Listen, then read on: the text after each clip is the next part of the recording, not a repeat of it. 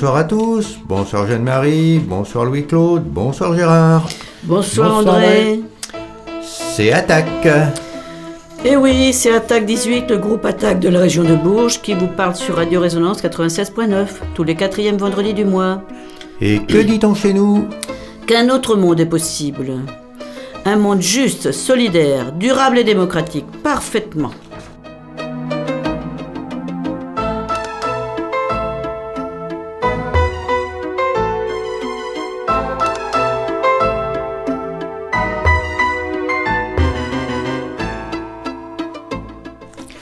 Après une séquence d'actualité et la chronique de notre ami Louis-Claude, nous écouterons l'entretien que nous a accordé Patrick Lefranc du syndicat Sud Solidaire, avec qui nous allons parler évidemment des retraites. Après le livre du mois, nous donnerons quelques dates de l'agenda militant pour le mois qui vient, le tout entrecoupé de chansons comme d'habitude.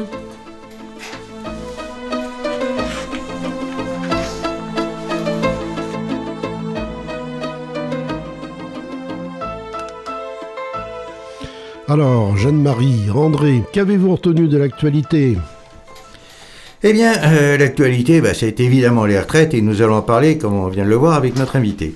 Euh, saluons quand même le beau succès de la manifestation du 19 janvier et bougeons-nous pour entraîner des gens autour de nous pour que celle du 31 soit encore meilleure.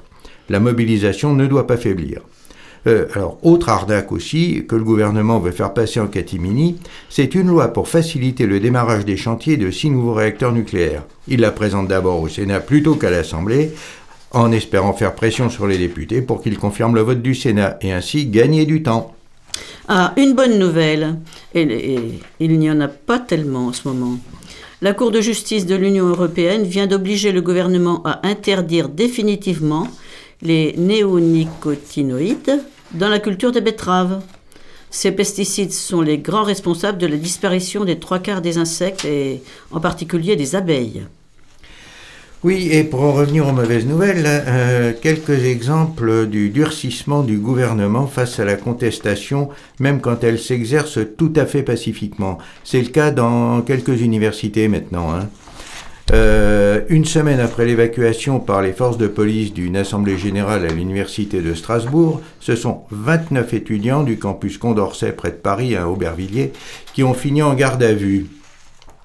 C'était le lundi 22 janvier 2023. Là. En, marge du nager, une partie des étudiants décide d'occuper ce qu'ils appellent la cabane en bois, hein, euh, un, une petite baraque donnée euh, qui leur a été attribuée comme local associatif et culturel, tout à fait installé au fond du campus universitaire. Une vingtaine de minutes plus tard, la police surgit et embarque tout le monde à la surprise générale. Les étudiants euh, racontent un fort sentiment d'intimidation au cours de ces gardes à vue. Voilà ce que dit l'une d'entre elles. Nous sommes emmenés, menottés par deux. On reste debout dans des camionnettes. Les policiers conduisent comme des fous, ils nous font valdinguer dans tous les sens. Et après la fouille, des heures entassées pour les 16 garçons dans une cellule vitrée de 2 mètres sur 2. Il s'ensuit pour tout le monde après une longue nuit sans manger, ni dormir, ni même aller aux toilettes. Euh, il y a aussi des propos insultants ou sexistes. Après avoir été séparés puis éparpillés dans différents commissariats pour des interrogatoires, les étudiants et les étudiantes sortent libres après 22 heures de garde à vue sans qu'aucun motif de poursuite ne leur soit notifié d'après leurs avocats. Ben, quant à réaction, évidemment, euh, Kevin Le Tour, co-secrétaire fédéral de Sud Éducation, euh, n'est quant à lui guère étonné malgré l'ampleur du nombre des gardes à vue. Il rappelle les signes avant-coureurs, ces fermetures de sites universitaires entre les deux tours de la, de la présidentielle à Paris, dès qu'il y avait des débuts d'AG et de contestation. De même, euh, l'avocat Raphaël Kempf, euh, sollicité pour défendre les étudiants hein, de, de, Condorcet, il déclare Le gouvernement ne sait plus gérer les mouvements sociaux qu'à travers la répression policière et judiciaire. On le voit nettement depuis 7 ou 8 ans. Eh bien, espérons que les étudiants ne se laisseront pas intimider et rejoindront massivement le mouvement. Et alors, par contre, euh, autre chose un peu inquiétante, chez nous, euh, à Bourges, euh, l'extrême droite commence à s'agiter un peu. Hein. Dans la nuit du 14 au 15 janvier, le café associatif L'Antidote, rue de Ron, a vu sa vitrine brisée par un jet de pavé. Une plainte a été déposée. Kissicol, l'association qui gère le café ainsi que l'antidote, ont publié le communiqué suivant. Après divers actes malveillants, arrachage et vol de drapeaux, collage d'autocollants et tags sur les vitrines, dégradation des serrures, le café associatif militant L'Antidote, géré par l'association Kissicole, a de nouveau été vandalisé dans la nuit du 14 au 15 janvier par le bruit d'une vitrine. L'Antidote est visé parce qu'il est un lieu de solidarité et de soutien aux luttes sociales. Nous ne sommes pas intimidés, nous réparerons et continuerons nos activités. Nous sommes agitateurs de conscience, anticapitalistes, antifascistes. Nous militons pour favoriser la participation à la construction d'un nouveau modèle social, écologique et autogestionnaire, et nous continuerons malgré les provocations. Euh, samedi dernier, euh, à 16h, à côté du, marché de la Halle, un jeune homme de 19 ans qui se présentait comme antifasciste a été agressé par des individus d'extrême droite. Ce même week-end, des autocollants d'un groupe d'extrême droite ont été collés sur ce qui reste de la vitrine de l'antidote. Bon, alors à la radio, on ne peut pas montrer l'autocollant, mais il se compose de la croix celtique, emblème traditionnel de l'extrême droite, sur lequel se surimposent les trois mots Schaff, Crew et Bourges. Schaff veut dire mouton en allemand, et Crew, groupe ou équipe en anglais. Un groupe français qui se définit par un mot allemand et un mot anglais, c'est sans doute pour affirmer euh, l'identité d'Européens de ses membres, et mieux rejeter ceux qui ne sont pas européens. Euh, car ces moutons ne sont pas très pacifiques. La lettre S, première lettre de Schaff, n'est pas écrite n'importe comment. C'est le S en forme d'éclair de l'insigne des SS. Et ça, c'est un délit. Il montre clairement quel est le modèle assumé, revendiqué, de ceux qu'on peut désormais qualifier légitimement de nazions. On ne se laissera pas impressionner et tous les démocrates doivent se sentir concernés par ces agressions. Et maintenant, euh, Louis-Claude et Jeanne-Marie, c'est à vous. Euh, juste un mot avant de, commencer la, chronique proprement dite. L'autre jour, euh, arrivant, enfin, ayant visiter au Guétin l'écluse, l'ascenseur à bateau et puis le, comment dire, le, canal qui enjambe l'Allier, je redescends et je vois en face de moi euh, une pancarte qui dit La mendicité est défendue dans le département du Cher. Alors je me suis demandé, est-ce que ça veut dire la retraite, comme on dit, la, la retraite par répartition est défendue par les syndicats, ou est-ce que ça veut dire il est défendu de, de courir dans les couloirs sous peine de poursuite? Parce que la mendicité est défendue, on peut prendre ça des deux côtés, soit en défense de la mendicité, soit son interdiction. Voilà, je voulais faire cette petite remarque et je vous invite à aller faire un petit tour touristique au Guétin. Euh, Alors oui, justement, euh, cette, euh, cette polysémie, on la retrouve souvent dans les discours politiques.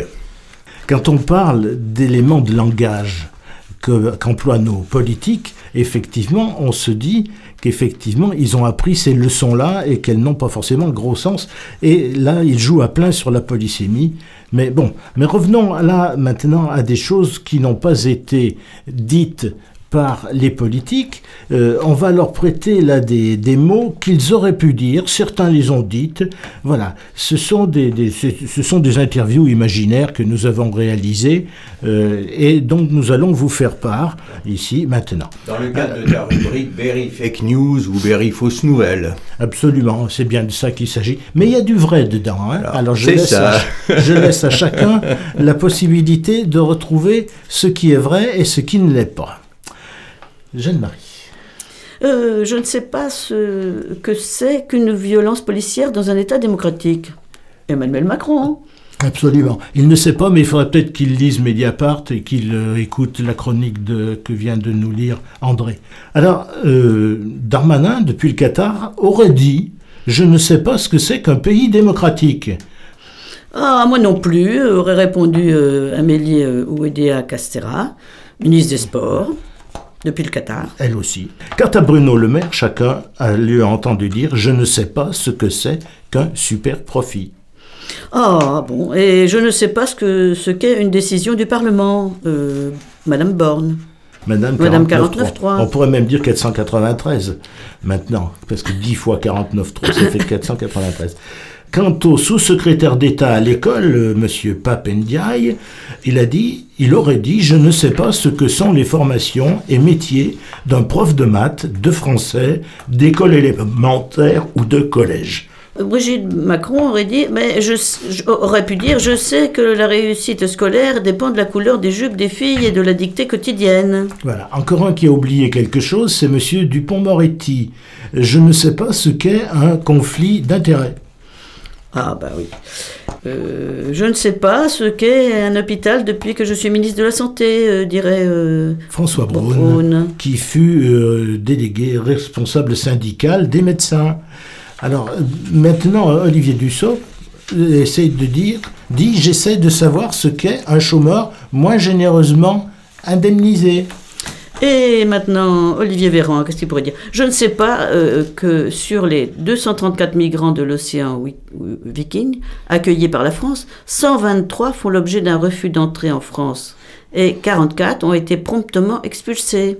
Voilà, donc un tour d'horizon. Alors même si tous et toutes ne sortent pas de l'ENA, ENA qui depuis a changé de nom et s'appelle maintenant Institut du service public, mais ça change rien, leur formation donc de tous ces gens-là, leur formation continue dans le cadre compte personnel de formation me semble indispensable, même si effectivement le crédit institutionnel a fortement diminué.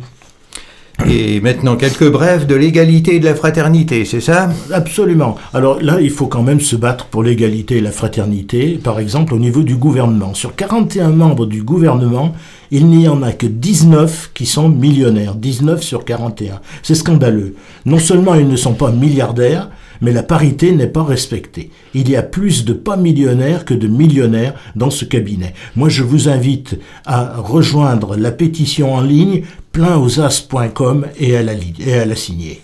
Ah oui, oui. Bon, euh, 49.3, c'est 49 pour les riches et 3 pour les autres, non? Certainement, oui. Alors, à propos de la réforme des retraites, Elisabeth Borne a consulté les organisations syndicales. Ce n'était pas des négociations, elle l'a dit et affirmé souvent. Hein. Le dialogue social se résume donc à j'ouvre les guillemets là, cause toujours, je fais semblant de m'y intéresser, de toute façon, la droite votera la réforme. Oui. À 62 ans, 25% des hommes et 13% des femmes les plus pauvres sont morts. D'autre part, l'espérance de vie en bonne santé est de 64,4 ans pour les hommes et 65,9 ans pour les femmes.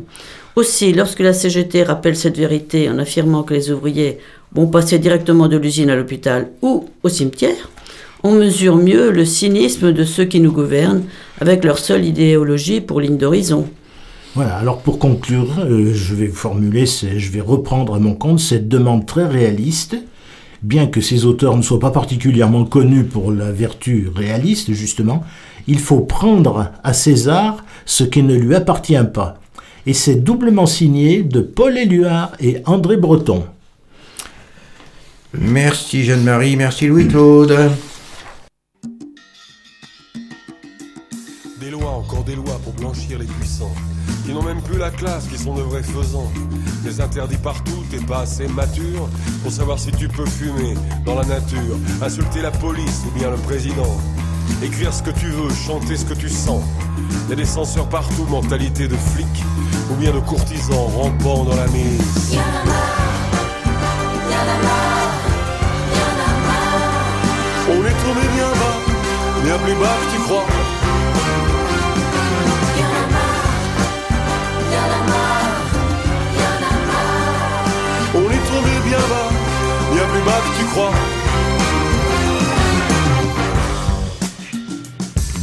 On se croirait revenu à Vichy chez Pétain, là où les étrangers, les juifs, les arméniens étaient placardés là sous cette affiche rouge, là où Monsieur Bousquet disait personne ne bouge, ils vont dans ton passé citoyen anonyme, fouiller dans ton casier judiciaire et ça rime, voir si t'es bon français, si t'as de bons réflexes, ne fréquente pas des gens patibulaires mais presque.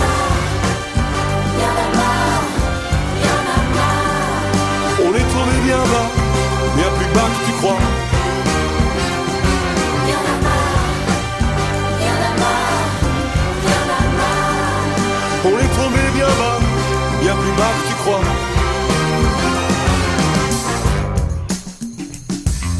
Alors que le crédit t'encercle, t'infantilise, tandis que les banquiers jouent avec la banquise, que tes amis d'enfance te deviennent étrangers, t'as peut-être quand même des questions à poser. La nuit sur internet, partage tes insomnies avec des anonymes et des flics DRG.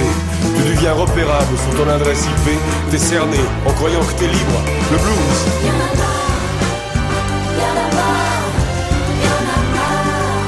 On est tombé bien bas, bien plus bas que tu crois.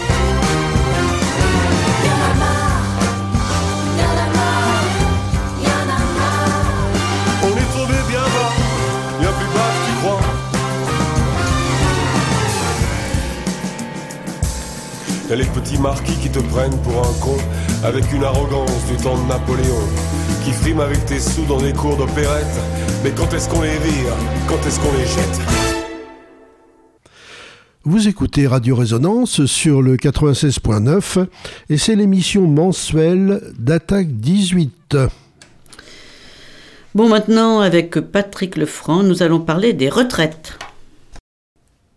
Eh bien, Patrick Lefranc, euh, tu es euh, co-secrétaire de l'Union syndicale solidaire du Cher et euh, bah, nous allons parler ensemble de ce qui euh, nous intéresse évidemment en ce moment, c'est-à-dire de cette fameuse réforme des retraites. Alors, on raconte beaucoup de choses, hein, le gouvernement, Macron a raconté beaucoup de choses sur les retraites. On va essayer d'y voir un peu plus clair, hein, et peut-être euh, démonter un certain nombre de bobards. Alors, la première chose, on nous dit euh, la retraite par répartition est en danger. Est-ce qu'elle est vraiment en danger?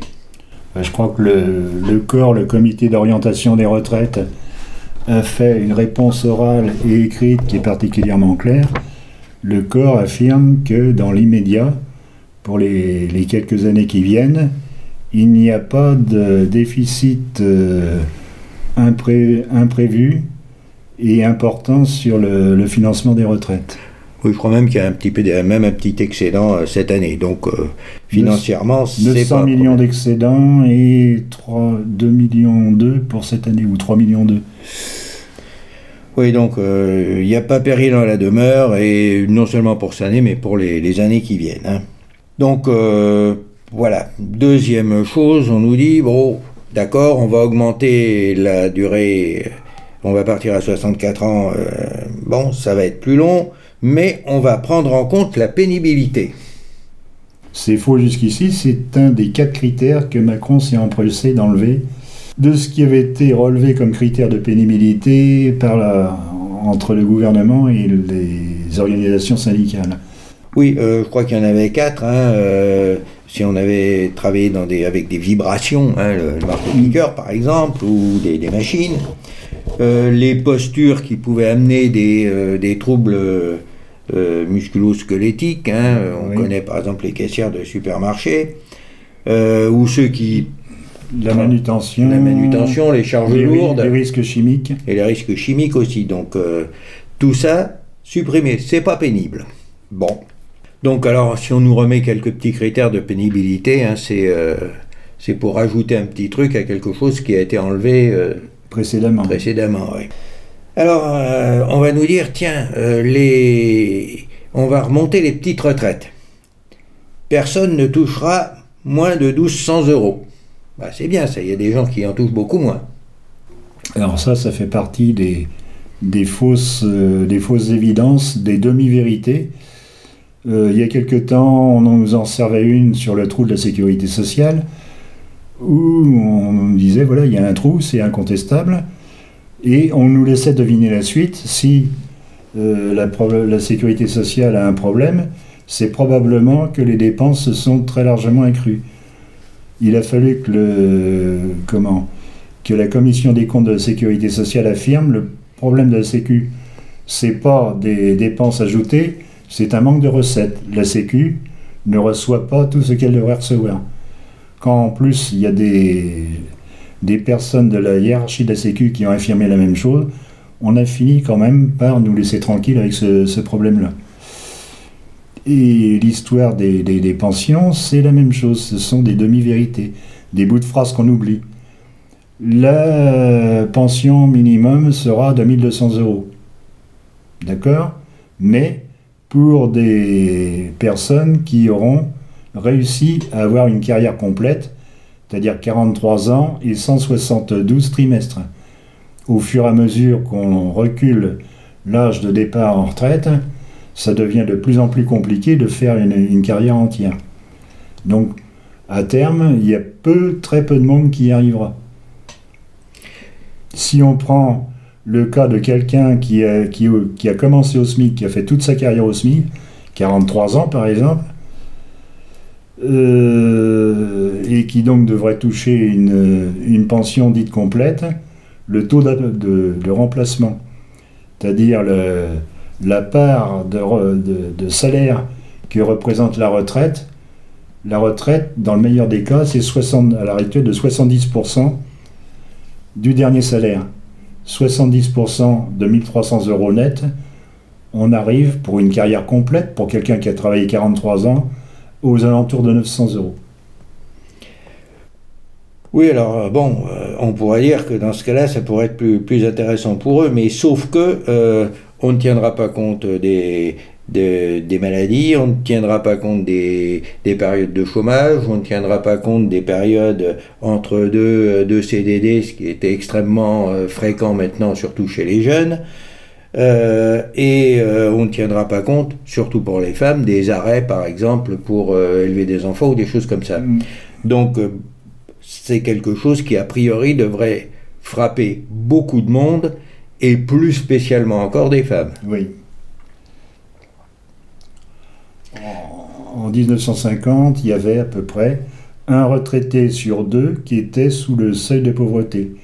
Les choses se sont améliorées petit à petit. Euh, pas simplement à cause de réformes, aussi, euh, aussi par le, biais de l'augmentation de la, la, productivité, la mécanisation, les, les, robots. On est monté au plus haut de la courbe à seulement 7% de retraités en dessous du seuil de pauvreté, très majoritairement des femmes à cause de carrières hachées, sur des postes pas forcément qualifiés, avec des, arrêts maladie ou des arrêts pour euh, élever les enfants. Et à nouveau, on est en redescente, c'est-à-dire qu'actuellement, il y aurait 10% de retraités en dessous du seuil de pauvreté. Oui, euh, le seuil de pauvreté est calculé à 60% du, euh, du salaire médian, c'est-à-dire, ça doit être actuellement un peu moins de 1000 euros.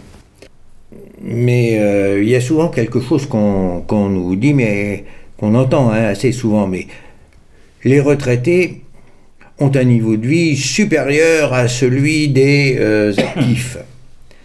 Euh, sous-entendu, euh, leur salaire est supérieur, leurs revenus sont supérieurs à ceux des actifs.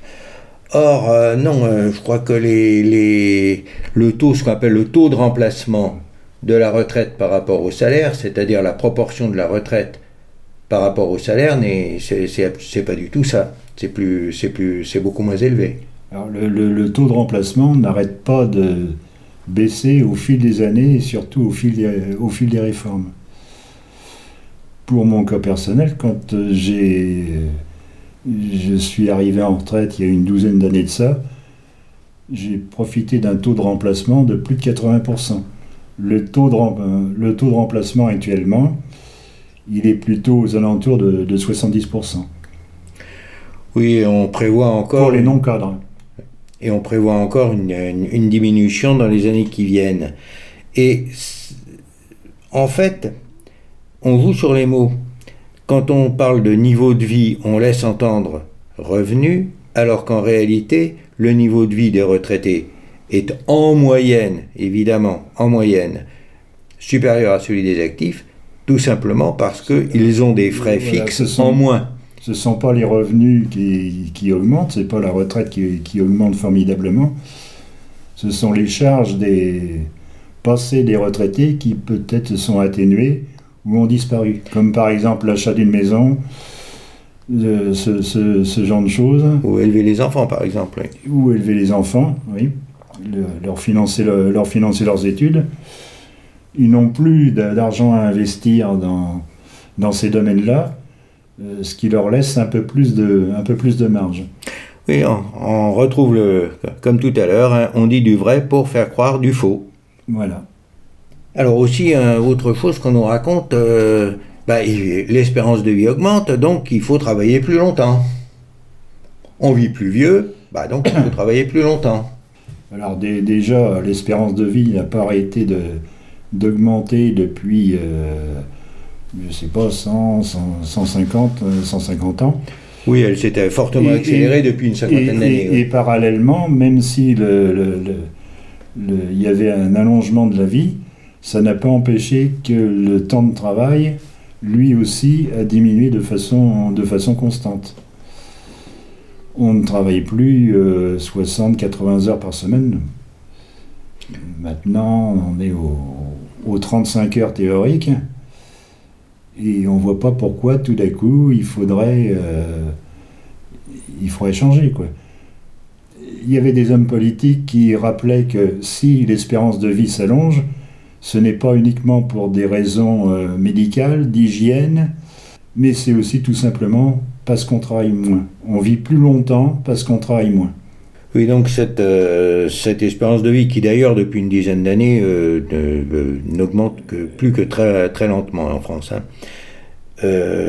c'est encore une, façon de nous, de nous mener en bateau. Quoi. Alors maintenant, on va voir un peu si cette réforme était mise en place, qu'est-ce qu'elle aurait comme effet? Le fameux emploi des seniors. On dit les, les, seniors, entre guillemets, travailleront plus. Oui, alors la, présentation du gouvernement, c'est de dire à partir du moment où on retarde le, passage à la retraite, on augmente la, on augmente la quantité de travail ou les possibilités de travail. Ce qui n'est pas prouvé du tout, de meilleure preuve en est que sur les, les, gens qui arrivent à l'âge de la retraite, il y en a déjà un sur deux qui, au moment de la, de la, retraite, n'est plus en activité. il y a un autre effet pervers à, laisser les gens théoriquement en position de, travail, en position de salarié, c'est que ça empêche les jeunes d'entrer, eux, sur le marché du travail. Oui, il euh, faut quand même rappeler, on en parle moins maintenant, on focalise sur le fait qu'il peut y avoir des, des, des, demandes d'emploi non satisfaites dans certains secteurs, mais qu'il y a encore un chômage massif. Mm. Donc euh, un retraité, euh, quelqu'un qui part en retraite, ça peut être, pas toujours, mais souvent, un jeune qui est embauché à sa place. Oui. Donc en fait, si, si on, on, on recule l'âge de la retraite, ça veut dire qu'il n'y aura pas forcément beaucoup plus d'emplois pour les seniors, mais il y en aura davantage qui vont se retrouver en invalidité, euh, euh, en au chômage ou pire encore au RSA en attendant la retraite, parce qu'il y en a. La preuve que le gouvernement, le gouvernement sent bien que là il y a, il y a un souci de fond, c'est cette histoire de d'obliger les entreprises à préciser euh, quelle quantité de seniors ils ont dans leurs entreprises, ou quelle quantité de seniors ils ont l'intention d'embaucher. Donc on veut pousser les entreprises à embaucher des seniors, quoi, parce que sinon on sait que... Ou à les garder. Ouais, ça, ça, ça, risque de coincer un peu.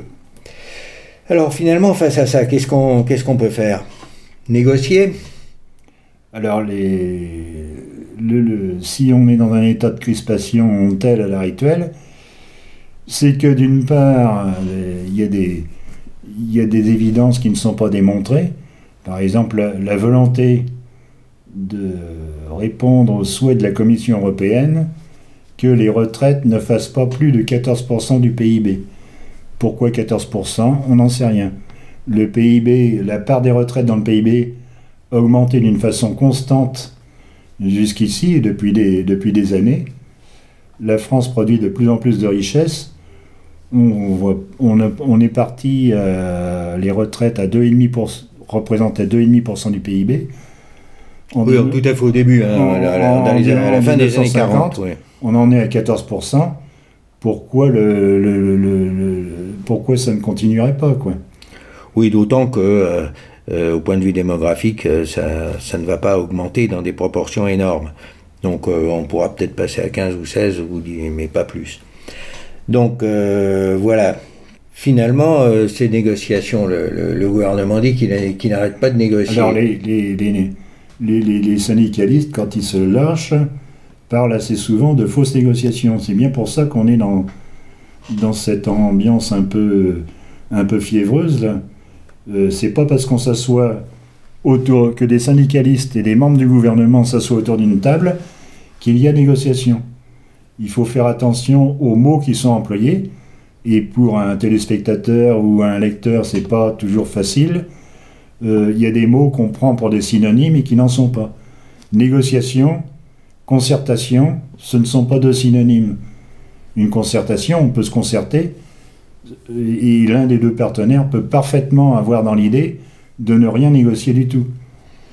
Et c'est parce que les, les, organisations syndicales font le constat que les, véritables négociations n'existent pas, que nous sommes aussi obligés de compter sur, euh, sur la contestation dans la rue, en se rappelant qu'il y a des périodes fortes de notre histoire, en 1936, en 1968, c'est en partie la rue ou les grèves dans les usines qui ont fait que le gouvernement de l'époque a, lâché certains avantages. Oui, on peut même penser à 1995, hein, où, où, Juppé a largement reculé sur les retraites suite à une, une, mobilisation importante.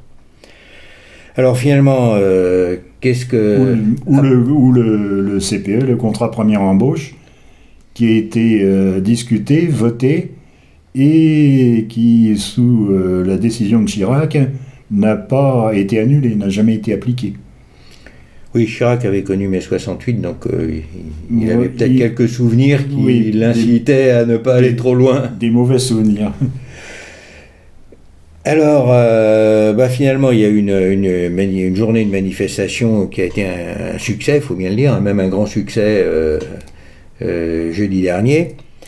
Plus que ce que même ce que ce que ce qu'espéraient les organisations syndicales. Oui. quand je dis jeudi dernier, nous on enregistre mardi, hein, c'est pour ça. Donc, comme l'émission est diffusée vendredi, mm. c'est le jeudi d'avant, j'aurais dû dire. Alors, donc, euh, dans la semaine qui vient, là, qu'est-ce qu'on va, qu'est-ce qu'on compte faire dans le Alors, il y avait des organisations syndicales qui étaient pour des choses un, peu, comment dire Vous avez discuté sur des modalités euh, de, d'action, quoi.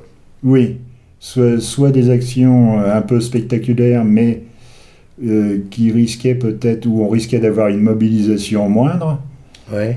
À cause de créneaux horaires différents, de de, journées différentes, ou de faire plus, plus basiquement, comme plus habituellement, des distributions de tracts en direction des lycées, des, des établissements professionnels ou des, ou des entreprises. Oui, on s'est aperçu. Les, jours de marché, éventuellement les ronds-points. Oui, on s'est aperçu d'ailleurs que euh, dans les manifestations de jeudi, euh, il y avait des jeunes. Hein et en, nombre, assez grand nombre. Hein. Peut-être pas des, pas des très jeunes, pas des, pas des lycéens, mais des, des, gens de 25-30 ans. Euh, on sent que pour eux, la retraite, c'est quelque chose euh, qui est important. Bon, d'autre part, il y, a peut il y aura peut-être aussi d'autres actions euh, qui, qui, seront menées dans des secteurs plus, plus spécifiques. Hein, ça, on verra. Eh bien, merci Patrick, et puis on va continuer la lutte. Tout à fait. Le travail, c'est la santé. Rien faire, c'est la Les prisonniers du boulot font pas de vieux os. Ces gens qui coupent au grand galop en auto, métro ou vélo vont-ils voir un film rigolo? Mais non, ils vont à leur boulot. Le travail, c'est la santé. Rien faire, c'est la conserver. Les prisonniers du boulot font pas de vieux os. Ils bossent 11 mois pour les vacances et sont crevés quand elles commencent. un mois plus tard, ils sont costauds. Mais faut reprendre le boulot. Allez tous ensemble Le travail c'est la santé. Rien faire c'est la conserver. Les prisonniers du boulot font pas de vieux os. Ah, Dire qu'il y a des gens en pagaille qui court sans cesse après le travail, faut être fou. Moi, le travail me court après. Il n'est pas prêt de me rattraper. le travail, c'est la santé. Tu parles, rien faire, c'est la conserver. Les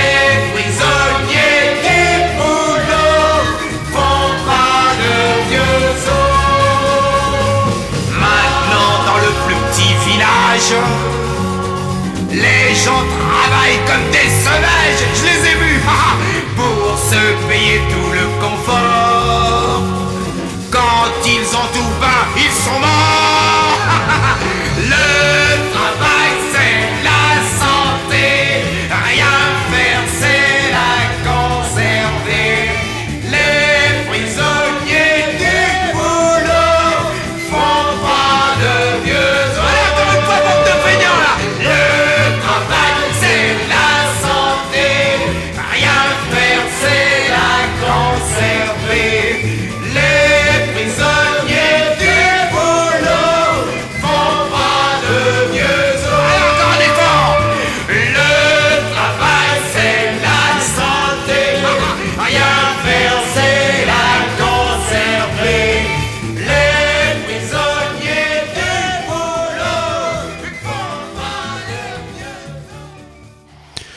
Écoutez Radio Résonance sur le 96.9. euh, Vous écoutez l'émission mensuelle d'Attaque 18. Bon, André, qu'as-tu retenu de tes lectures ce mois-ci? Eh bien, Jeanne-Marie, aujourd'hui, nous allons parler d'un livre qui fait un tabac. Avec 600 000 exemplaires, c'est le livre le plus vendu en France en 2022. C'est une bande dessinée publiée chez Dargaud. Ses auteurs, Christian Blin, qui a déjà plusieurs albums à succès euh, à son compteur, et Jean-Claude Jancovici, qui est responsable du contenu. Euh, Jancovici, lui aussi, est un personnage très connu. Ingénieur, polytechnicien, il est le créateur du bilan carbone. Il a fondé Carbone 4, un cabinet qui vend des bilans aux entreprises, aux collectivités locales et construit leurs plans pour réduire leurs émissions de gaz à effet de serre. Il a aussi fondé une association, The Shift Project, qu'on peut traduire hein, par euh, projet de transition. Oui, encore euh, cette manie de donner des titres anglais à des institutions françaises. Alors, ce livre contient à la fois du très bon et du beaucoup moins bon. Bon, ben, commençons par le bon. Eh bien, d'abord, Jean Covici, qui s'intéresse depuis presque 30 ans au réchauffement climatique, dresse un tableau rigoureux, sans concession ni catastrophisme, de la situation actuelle, et précise bien que nous ne pouvons tout simplement pas continuer comme ça. C'est matériellement, physiquement impossible. Bah oui, parce que pour le coup, ce serait la catastrophe. hein. Oui, mais on peut l'éviter.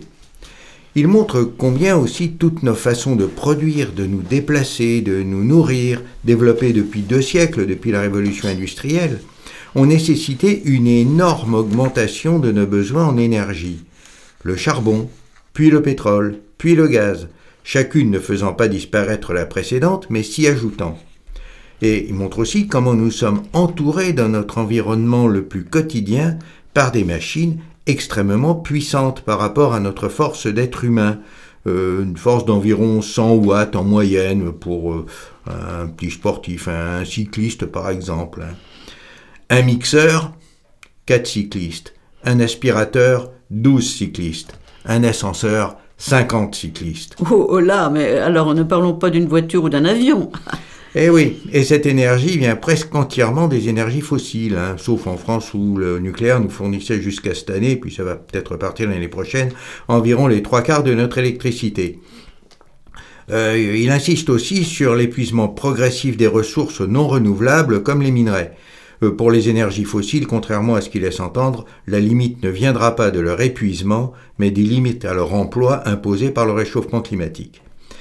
Et là, la limite est déjà atteinte. Il montre aussi la myopie de ceux qui continuent de miser sur la croissance. et il invite le fantôme de Dupin, un économiste du 19e siècle un peu oublié aujourd'hui, euh, qui dit simplement devant un graphique vertigineux 3% de croissance pour l'éternité, mais vous êtes sérieux? Eh, remarquons qu'il n'y a jamais de désespoir ou de panique. Jean Covici n'a rien d'être collapsologue. Pour lui, rien n'est perdu, mais il est urgent d'agir. C'est quand on aborde les solutions que ça se gâte, non? Ah oui, là on fait appel à Antoine de Ravignan qui critique sévèrement la deuxième partie du livre dans un article du dernier numéro d'Alternative économique. Il s'appuie largement sur un blog, le blog de Stéphane Hiss, un énergéticien et consultant qui, euh, dit-il, décortique page à page le monde sans fin pour démêler le vrai du faux. Il critique d'abord le caractère mécaniste de la vision de l'auteur, c'est comme si tout était déterminé par les ressources naturelles et la technologie, et que la société n'avait pas ou peu de marge de manœuvre par rapport à elle.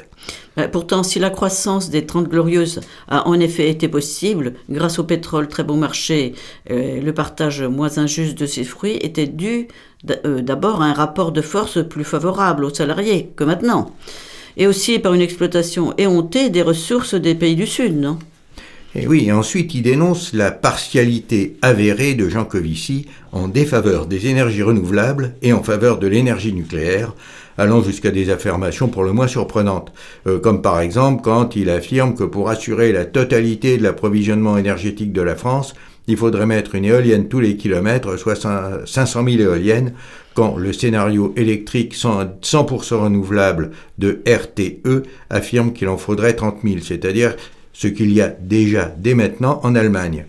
Ah oui, RTE, c'est le service public de gestion du réseau électrique, c'est ça. Il doit quand même savoir euh, de quoi il parle. Euh, D'ailleurs, il n'y a pas que RTE. Il ne cite jamais, même pour les critiquer, les projets de l'association Négawatt ou de l'ADEME, qui tous démontrent que les énergies renouvelables peuvent assurer la neutralité carbone de la France en 2050 et à des coûts comparables ou inférieurs à ceux du nucléaire.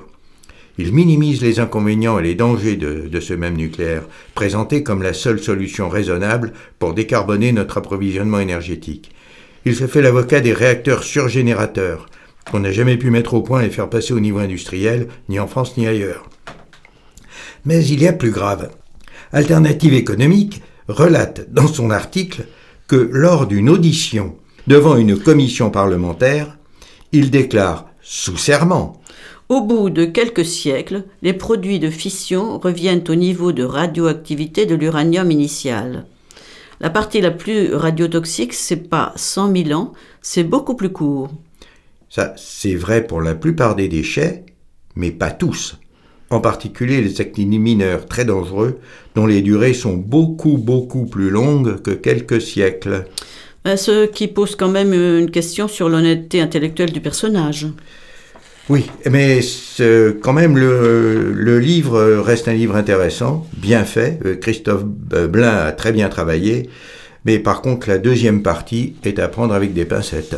Ben, je répète le livre, le titre du livre, Le Monde sans fin de Jean-Marc Jean. Jancovici et de Christophe Blain, publié chez Dargaud, et l'article d'Antoine de Ravignan intitulé Les discours trompeurs de Jean-Marc euh, Jancovici, dans le numéro de janvier de la revue Alternative économique.